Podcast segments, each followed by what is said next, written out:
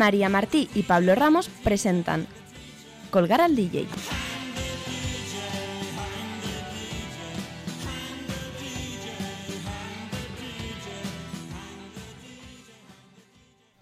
Hemos vuelto. Una semana más, un programa más. Hola Pablo, ¿qué tal? Hola María, muy bien. Bienvenidos a todos a Colgar al DJ. Estamos en un nuevo programa esta semana y hoy no tenemos poca cosa. La banda de la que vamos a hablar en este programa... Es tocha, es tocha. ¿Apuestas? apuesto, apuesto. Probablemente sea una de las bandas de Todo rock. al rojo. Exacto. una de las bandas de rock, como decimos, más influyentes de los últimos 20 años. Se formó en 1985. Les costó un poco arrancar, pero el tiempo les ha dado la razón. Así que nosotros hoy aquí, en Colgar al DJ, repasamos la historia de Radiohead.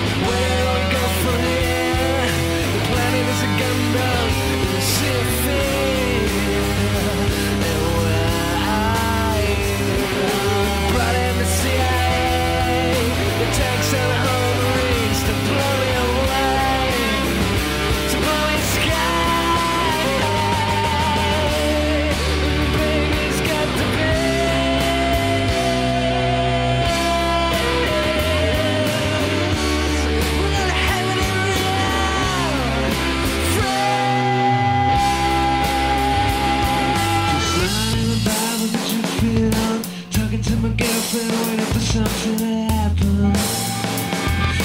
I wish it was the 60s, I wish we could be happy. I wish, I wish, I wish that something would.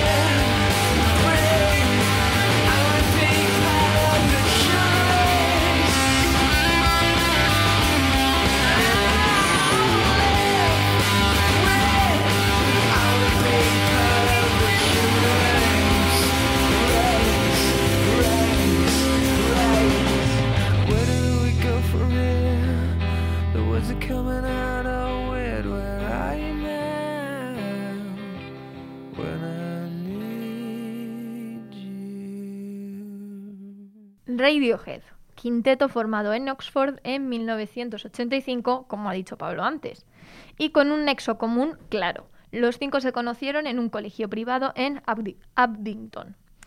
Los primeros años se dedicaron a tocar principalmente en locales muy pequeños y no publicaron nada de material. Todos estudiaban en el mismo colegio, pero realmente no podían juntarse mucho para tocar ni para nada por cuestión de incompatibilidad de horarios. De hecho, el primer nombre de Radiohead fue On a Friday y se lo pusieron básicamente porque el viernes era el único día de la semana que podían quedar para tocar. No lo hemos dicho, pero la banda está formada por el batería Phil Selway, el bajista Colin Greenwood, en la guitarra su hermano Johnny y Ed O'Brien y como vocalista Tom York, aunque al final casi todos han terminado tocando varios instrumentos, luego lo vemos. Y algo sorprendente es que a día de hoy, 36 años después, Radiohead está compuesta por exactamente los mismos miembros que la formaron, lo cual, no sé para ti María, pero para mí ya es un logro. Sí, la verdad es que no hay muchos grupos que mantengan la formación del principio. y sobre todo tan famosos. Sí. Pero bueno, partiendo de esa base, comenzamos por los inicios. Radiohead es ahora una banda legendaria, pero para nada lo fue desde el principio. Hay muchos grupos de los que se comenta eso de, ya lo hemos comentado aquí también, nunca harán un disco tan bueno como el primero, pero este no es el caso. Su primer álbum se publicó en 1992, se titula Pablo Honey y seguramente a la mayoría de gente les suene un poco a chino, así que pues para qué nos vamos a engañar vamos a ser más específicos para que nos entienda todo el mundo. El de Creep. Muy bien. para que engañarnos, eh, probablemente sea lo más destacable del disco y eso que al final Tom York y gran parte del grupo han terminado odiándola e incluso han estado cerca de 10 años sin tocarla en directo. 10 años, se dice Vaya. poco. Y su mayor hit, que es el Sí, que los dio a conocer sí. mundialmente. A pesar de ello, cabe decir que no es un disco horrible, sino que para lo que ha llegado a ser al final Radiohead sí que es cierto que deja bastante que desear. Con el segundo disco la cosa pues va cambiando, ¿no? Se publicó en 1995 y se titula The Bends, igual que la canción que hemos escuchado al principio, mismo título. El estilo sería más o menos el mismo que en Pablo Honey, pero bastante más refinado y perfeccionado. La calidad de las canciones aumenta bastante, ya no solo a nivel musical, sino también a nivel de letras. The Bends es el primer disco en el que tiene presencia las primeras canciones, digamos, más tristes, más pausadas. Y aunque también cabe decir que son algunas de las más bonitas. Pero bueno, como resumen, el disco está muy bien, se puede decir que es un cambio a mejor y una evolución de la identidad de la banda. Además, esta evolución se consagraría y digamos que alcanzaría su cenit en 1997 con el disco que muchísima gente cataloga ya no solo como el mejor disco de Radiohead, sino también como uno de los mejores discos de la historia del rock, que se dice pronto. Tiene una temática bastante clara y se resume en dos palabras en el título, OK Computer. Escuchamos ya uno de los singles que también se ha convertido con el paso del tiempo en una de las canciones más conocidas de Radiohead. Esto es Karma Police.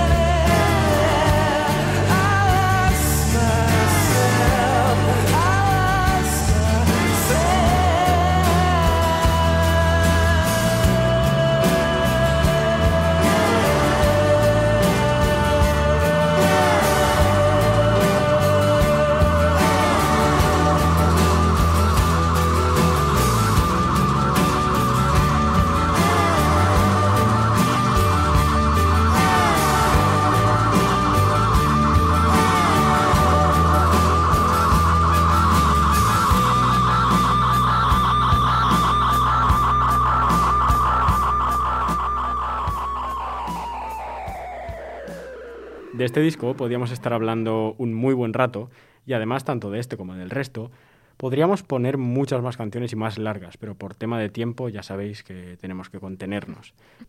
Dicho esto, cabe decir que el OK Computer supone un salto espectacular en la carrera de Radiohead y además fue bastante inesperado. A pesar de ello, tuvo muchísima repercusión en años siguientes, muchísima influencia y además pues fue número uno en el Reino Unido, incluso ganó el Grammy a Mejor Álbum de Música Alternativa. Todo esto provocó lo habitual cuando pegas un pelotazo internacional así. Mil entrevistas, mil compromisos, estaban en todos los medios, todo el mundo quería algo de ellos y además y por supuesto, como no, hicieron una gira de presentación del disco y en un año dieron más de 100 conciertos. No sé a ti, pero María, a mí esto me agotaría, la verdad. A ti ya cualquiera, es demasiado. Todo esto causó muchos problemas en la banda. Tom York entró en una depresión muy profunda, también algún otro miembro de la banda, y además estuvieron a punto de separarse, ya que lo hablaron varias veces. Pero al final no lo hicieron, lo superaron, Radiohead siguió en pie y aquella época daría lugar a una completamente distinta. Así fue, y tras este periodo de crisis, por así decirlo, en el 2000 se publicó Kate A, un disco fruto del cambio radical, eh, tanto de estilo como de nivel instrumental y también hasta a nivel compositivo. Es decir, prácticamente era una banda completamente distinta a la que publicó OK Computer cuatro años atrás. El disco es mucho más electrónico, hay guitarras, pero para nada tiene el mismo protagonismo que tenían antes. Y además la manera de componer también cambia. Durante este periodo, este disco y, y Tom York, eh, pues el cantante, tuvo un bloqueo creativo bastante importante y esto lo llevó a componer de una manera mucho más abstracta, por decirlo de alguna forma. De hecho, hay que mencionar que algunas de las canciones lo que hacía para, o sea, para componerlas era escribir versos sueltos, meterlos en un sombrero y después sacar, sacar esos versos po- y ponerlos en la canción tal cual salían. O sea, en fin. Curioso. Sí, verdad. por decirlo. Además, pues bueno, a nivel vocal también cambió mucho la cosa porque se utilizaba, se utiliza mucho la, la modulación y las distorsiones que modifican la voz para que fuera un elemento más de la canción y no el elemento principal como suele ser normalmente. De hecho, este disco fue también muy aclamado por la crítica, pero a su vez se llegó a decir que era un suicidio comercial. Ya que, bueno, pues sí que es verdad que tiene todos los elementos para alejarse de todo lo que vendía en ese momento. Pero claro, con lo que no contaban era que lo que Computer había puesto todas las miradas sobre ellos y realmente a los más puristas pues sí que puede ser que les decepcionase un poco este Day, pero a muchísimos otros los enamoró todavía más que el disco anterior. Yo soy uno de ellos, la verdad, por cierto. Una de las razones, estoy seguro, que fueron temas como este.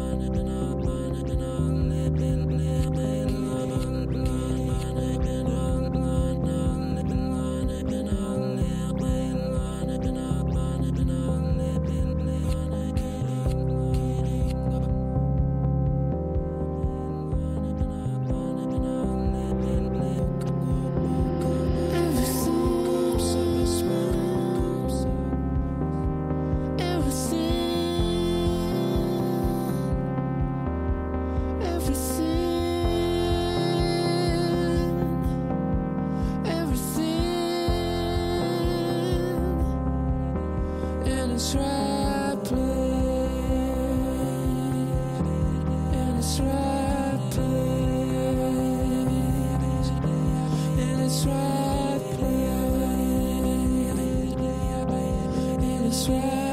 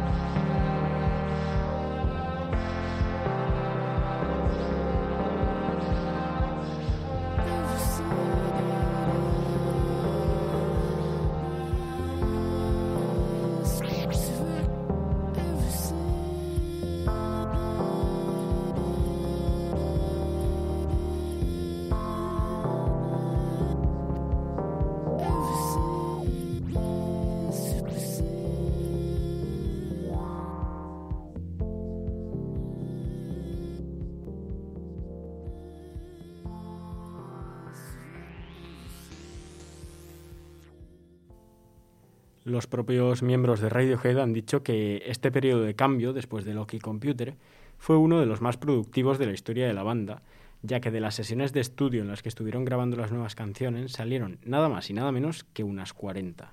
Y de esas 40 canciones, 11 fueron a, al K-Day, eh, Kid A, perdón, y otras 11 se rescataron y formaron el siguiente disco, que salió solamente un año después. Este disco se titula Amnesiac y, como decimos, está formado por canciones que surgieron en ese periodo de tanta actividad creativa que tuvieron. Pero, eh, pero que no tuvieron cabida en, en el disco anterior, obviamente. Este Amnesiac sigue la misma, la misma temática que Kid A, es muy electrónico, con muchas canciones muy pausadas y con una atmósfera bastante etérea, aunque sí que es verdad que hay alguna guitarra más que en el disco anterior. y después de Amnesiac ya vendría Hail to the Thief.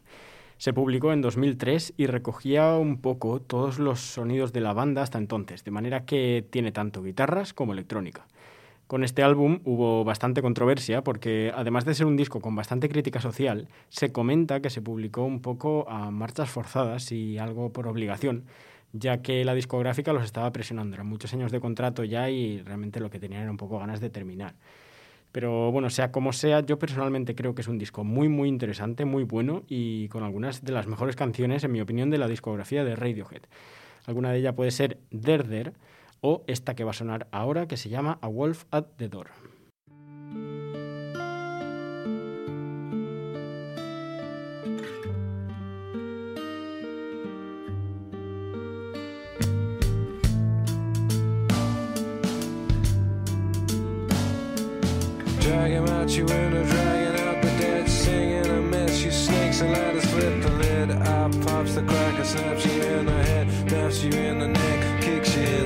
Steel toe caps, takes all your credit cards. Get up, get the guns, get the eggs, get the flat in the face, the flat in the face, the flat in the face. Dance you fucker, dance you fucker, don't you dare, don't you dare, don't you flat in the face. Take it with the love it's given, take it with a pinch is all, take it to the tax now. Let me back, let me back. I promise to be good. Don't look in the mirror the face you don't recognize. Help me call the doctor, put me inside, put me inside, put me inside, put me inside, put me inside. I keep the world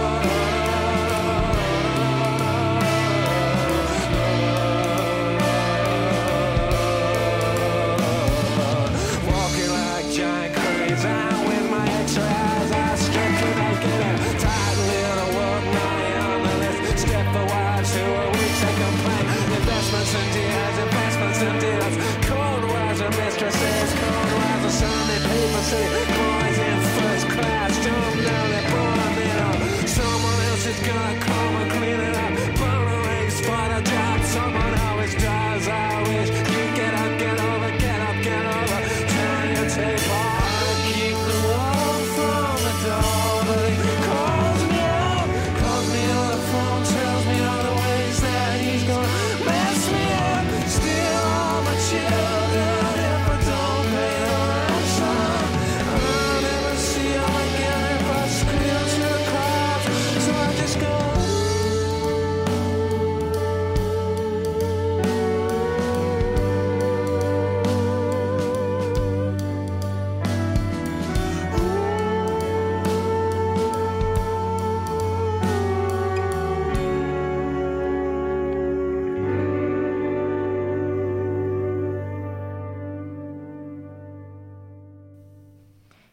Pasamos al año 2007 con In Rainbows, cuatro años después del último disco, y ya sin tantas ataduras discográficas. Este disco es una especie de confirmación de un estilo que combinaba el rock de guitarras del principio con la electrónica más reciente, y creando así un disco muy sólido, muy interesante, y que a largo plazo se ha convertido en uno de los discos más populares y, de hecho, es uno de los más recomendables para aquellos que no han escuchado nunca Radiohead y quieren empezar a adentrarse en su música.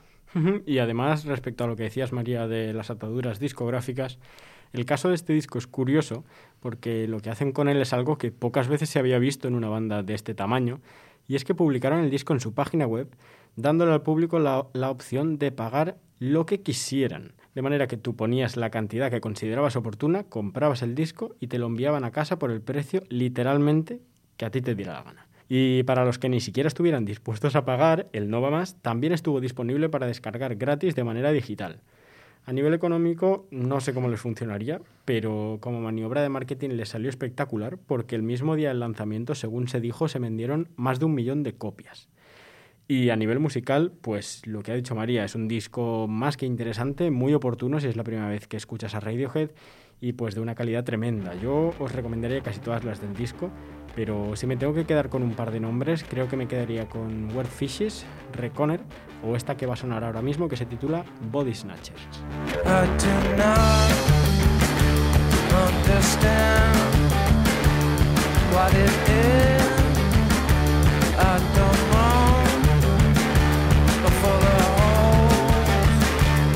Check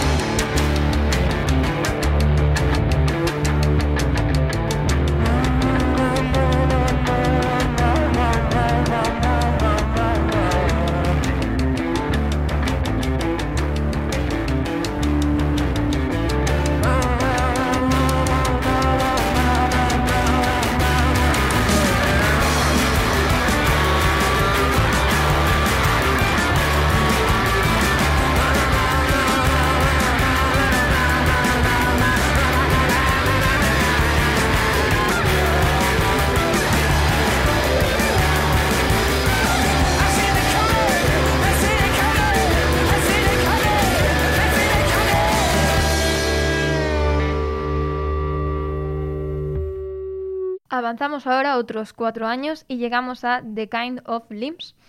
The King of Limbs, perdón, a veces leo lo que me da la gana. Probablemente después de Pablo Honey, eh, este octavo álbum de estudio sea el más criticado de la banda, tal vez debido a su excesiva, por decirlo de alguna forma, experimentación. La verdad es que es un disco bastante más complicado de escuchar y mucho más experimental que los anteriores. Tiene algunas canciones pausadas, con poca letra o incluso con nada. Instrumentos menos habituales que tienen más protagonismo en este disco, pero que no le aportan para nada un acabado comercial. Como decimos, es más complicado de escuchar. A veces se puede hacer un poco pesado, pero no por ello deja de tener canciones muy destacables, como podría ser, por ejemplo, Codex. Además, algo digno de mencionar es el pedazo de trabajo de baterías y, y percusión que hay en este disco y que destaca por encima de muchas otras cosas. Totalmente de acuerdo, María. Y después de The King of Limbs, cerramos la discografía de Radiohead con A Moon Shaped Pool. Si en los 90 tuvimos álbumes más rockeros, a principios de siglo álbumes muy electrónicos, luego una mezcla de ambos estilos y más tarde algo más experimental, terminamos con un disco muy muy orquestal. Tiene muchísimos instrumentos de cuerda, viento metal y muchos instrumentos por norma general en cada canción. Hay que decir que el principal responsable de esto es Johnny Greenwood, el guitarrista, que también es compositor y ha trabajado más de una vez componiendo bandas sonoras para películas. Por lo que este disco está muy impregnado de su estilo personal. Es también bastante más complicado de escuchar que los de hace 10 o 20 años, pero menos que The King of Limbs. Tampoco llega a ese nivel. Pero como todos, merece la pena, es Radiohead. Así que con esto terminamos el bloque principal de hoy. Como hemos dicho antes, se nos quedan muchas cosas en el tintero, lo sabemos, pero no tenemos más tiempo y queríamos hacer un repaso a todos los discos de Radiohead, aunque sean nueve. Ahora ya llevan cuatro años sin sacar disco, así que ya veremos cuándo vuelven y qué nos traen, porque yo sinceramente no tengo ni idea de con qué saldrán. Pero bueno, tendremos que esperar para verlo. Cerramos el bloque principal de Radiohead con la canción que abre su último disco, Born the Witch.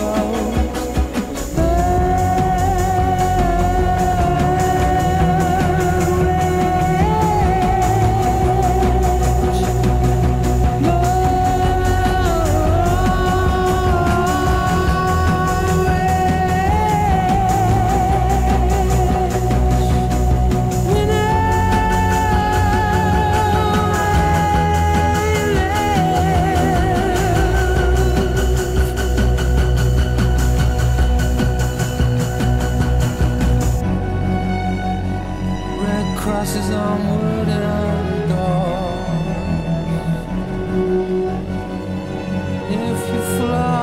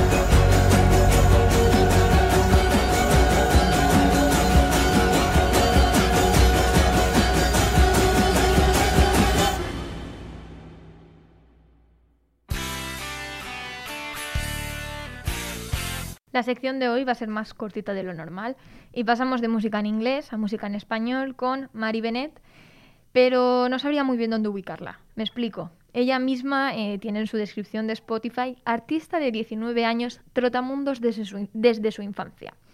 Y es que Mari ha estado en Genk, en Bélgica, en barco de sí, barco de Valdeoria- Valdeoras, en Valdeorras. Valdeorras, en Ourense, en Castellón de la Plana o en Valencia. Tiene una imagen desenfadada y una música que roza el acústico y me enganchó hace muy poco y no podía no compartirla. Así que en este pequeño ratito que tenía, pues quería poner una de sus canciones, la última en concreto, Tequila número 3. Nosotros nos despedimos ya por hoy. Pablo, ¿quieres añadir algo antes? Pues nada más, un programa un poquito largo, pero Sí. bueno, es lo que tiene Radio, que tenemos una sección más cortita. Y nada, hasta la semana que viene. Adiós.